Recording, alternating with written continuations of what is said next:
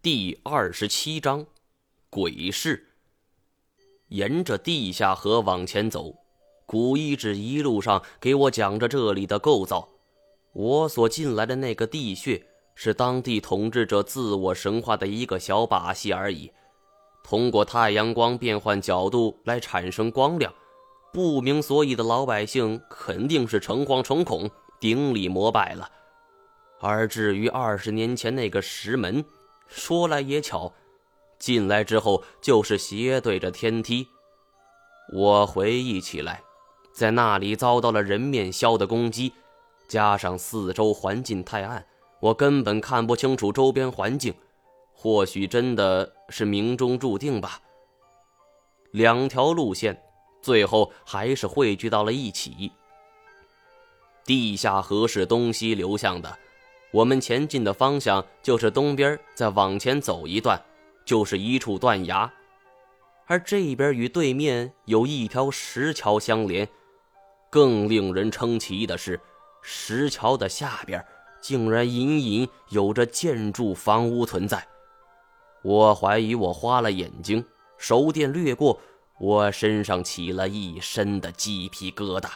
这一场景已经不能用震撼来形容了。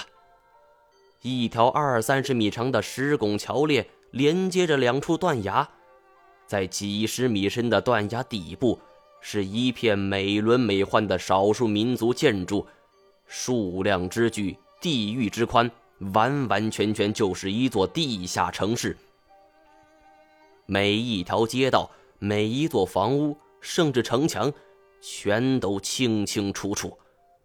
若不是亲眼所见，谁敢相信眼前的这一切？都说蒙古是游牧民族，但是在察合台汗国的皇陵之下，竟然有着这样的古代建筑群。这恐怕是考古界最大的一项发现了。我就像是被一种强大的力量吸引了，不觉间迈步走向了石桥，凭栏眺望，感受着几百年前强大帝国的气息。古一指站在我的身旁，遥指着远方道：“穿过这片城区，在最深处就是皇陵的所在地。”不过我要提醒你一句，很危险。我苦笑了一下，哼，没关系，都走到这一步了，我不想放弃。古一指点点头，拿出了飞天锁，勾住拱桥的桥栏。我们顺着绳索滑下，庞大的帝国古城就在我们面前。我的心跳骤然加速，忽然觉得一切。都像是在做梦，没有任何的词藻可以形容此时的心境了。我如果有个心脏病什么的，只怕当场就躺在这儿了。古一指忽然问道：“现在几点了？”我看了一下手表，妈的，花老大他们那一炸，居然把我手表给炸坏了。还好古烟梦看了一下时间，十一点半。古一指说。我们只有半个小时了，什么意思？为什么只有半个小时？古一指叹道：“唉，这个地方很怪异，尤其是城区，子时一到，里边就会有大批的冤魂游荡，跟地上世界无异。我们称之为鬼市。”我心头一颤，他接着说。鬼市，常人不可见，见则生息，轻则生病，重则丧命。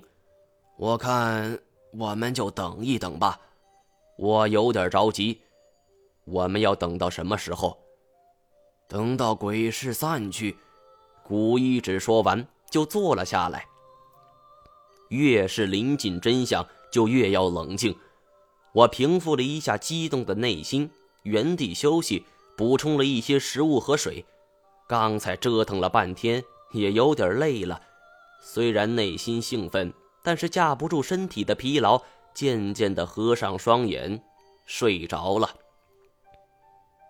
在野外的环境下睡觉是十分不舒服的，远不如家里的条件，但是常年在外奔波，我也是习惯了。何况充足的睡眠可以保证体力的充沛。这一觉，我没有做任何的梦。醒来时揉揉眼睛，伸个懒腰，身上伤势也好了许多。忽然，我发现眼前的画面不对，难道我做梦了？在睡梦中还没醒，在我眼前是一个繁华的集市，各种各样的买卖和生意人，买东西的、卖东西的，大家都在忙碌，人来人往。这些人都穿着古代的服饰，各民族的都有，男的深目阔鼻，女的眉如墨黛。都是典型的西域人长相，而唯一令人不舒服的是，他们的表情十分僵硬。我被吓得一动不动。我知道，我遇到古一指所说的了，鬼市，这就是鬼市。可是怎么可能呢？刚刚我还在城外睡觉，一睡醒就进了城，难道我有梦游症不成？我狠狠地掐了自己的胳膊，是真疼啊！这不是梦。而既然不是梦，古一直和古爷梦去哪儿了？我站起身来，伸着脖子张望，但在繁华的街市之中，很难找到这两个人的身影。在街上游走的每个人都显得那么真实，甚至就连从我身边擦肩而过，都感觉是触手可及。但是他们那空洞的眼神、呆滞的表情，以及身上散发出来的阵阵阴寒之气，又令我望而生畏。我从来没有接触过这样的事情，吓得连大气儿都不敢出。我不敢动，生怕自己的行为哪里不对，就会招致这些人的报复。路边都是各种的店铺和摊位，摊主店家姿势很整齐。伸出一只手掌来，向下不停的勾动，动作极轻极缓，让人看了有种欲罢不能的感觉。我几次抬脚想进入对面一家店铺，店主正向我缓缓的招手。忽然，我发现熙攘的人群之中有一个熟悉的身影，一个微胖的身躯正在人群中缓缓的移动。我心中凛然，金锁走近一看，还真是他。这小子表情呆滞，已经跟周围人融为了一体。要不是我对他身形过于熟悉，怎么也不会发现。我尝试拉他的手，因为我不确定他现在是死是活，而这一拉能否拉住，谁也不知道。我颤巍巍地伸出手去。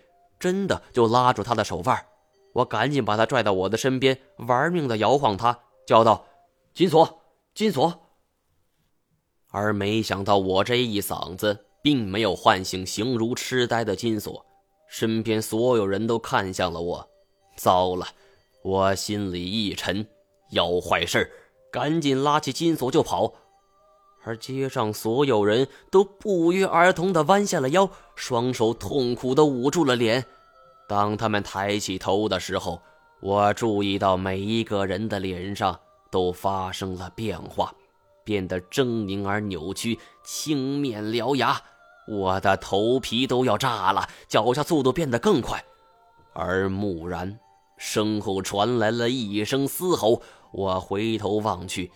金锁的表情也变了，一低头就咬住了我的手腕。这一下真是狠，我只感觉一阵撕心裂肺的疼痛，鲜血就从我的手腕流出。李金锁，我操你大爷！我情不自禁地骂了一句，而他却没有任何的反应，就像是一只发了疯的野兽使劲的撕咬。我去你大爷！一巴掌扇了过去。震得我手生疼，金锁却浑然不觉。就这一下子，周围人已经围了上来。看来关键时刻，人是真的不能心软呐。就像我拼了命的救金锁，这孙子却反过头来咬我。正宗的狗咬吕洞宾，不识好人心。我也顾不上周围的人了，照着金锁的胯下，那就是一记飞毛腿。但这家伙好像没有要害，就是低着头咬我。操，你属丧尸的不成？我左拳拼尽全力，一记下勾拳，照着他的咽喉就给怼了过去。终于，这一下是令他松了嘴，而我的右手腕却是鲜血淋漓，不忍直视。怎么办？我已经被包围了，想不出来能有什么对付鬼魂的方法。那忽然，我想到了一篇文章，说起来这篇文章相当扯淡，叫。宋定伯捉鬼，文中的宋定伯就利用口水捉住了鬼，而且有关人的口水能够对付鬼的记载不只见于这一篇文章。我当时的脑子已经乱了，也是病急乱投医，想到什么就是什么。我深吸了一口气，一口浓痰就破口而出，冲着金锁就飞了过去，正中这小子眉心。金锁身子一软。就像没了骨头似的，就要倒地。我赶紧前挂一步扶住他，玩命的扇他嘴巴。操！别他妈睡，赶紧醒醒，快醒醒！金锁晕晕乎乎的睁开了眼睛，有气无力的说：“毛爷，这是怎么了？先别管这些了，赶紧跑！”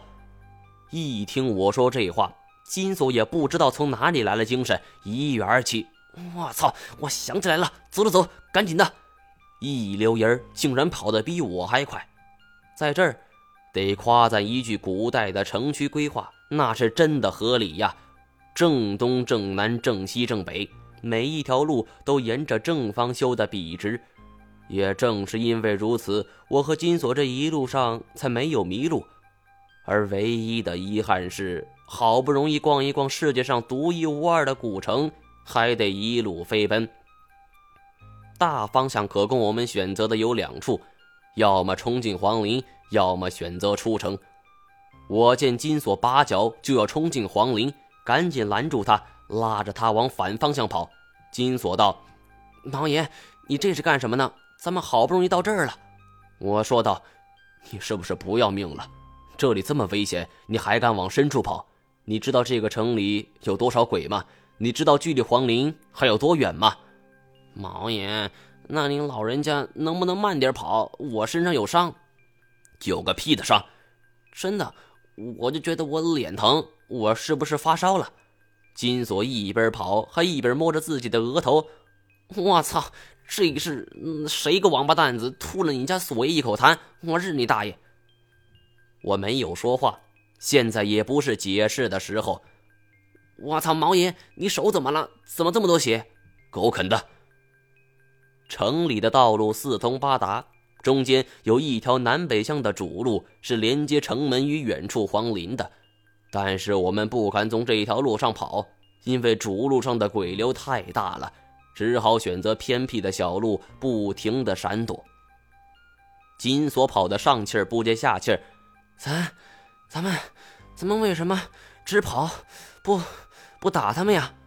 我心说这不是废话吗？打得过用你说，这里的鬼成千上万，收拾得了一个，可收拾不了那么多。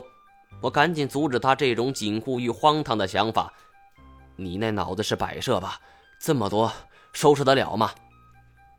说话间，我们已经到了高耸的城门，但是城门紧闭，而城门之下则是一队百余人的蒙古武士。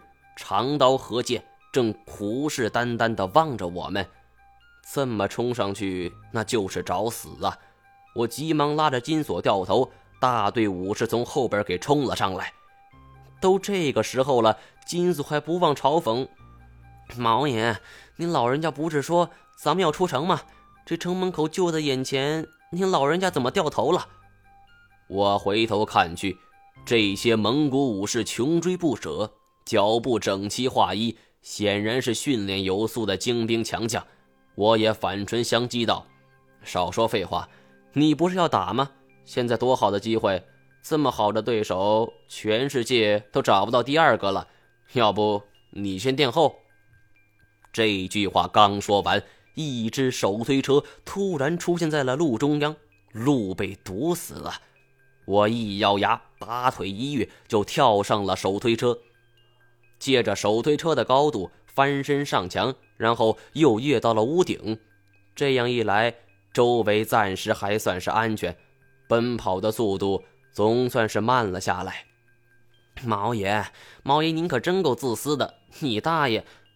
我一低头，妈的，打死金锁心都有了。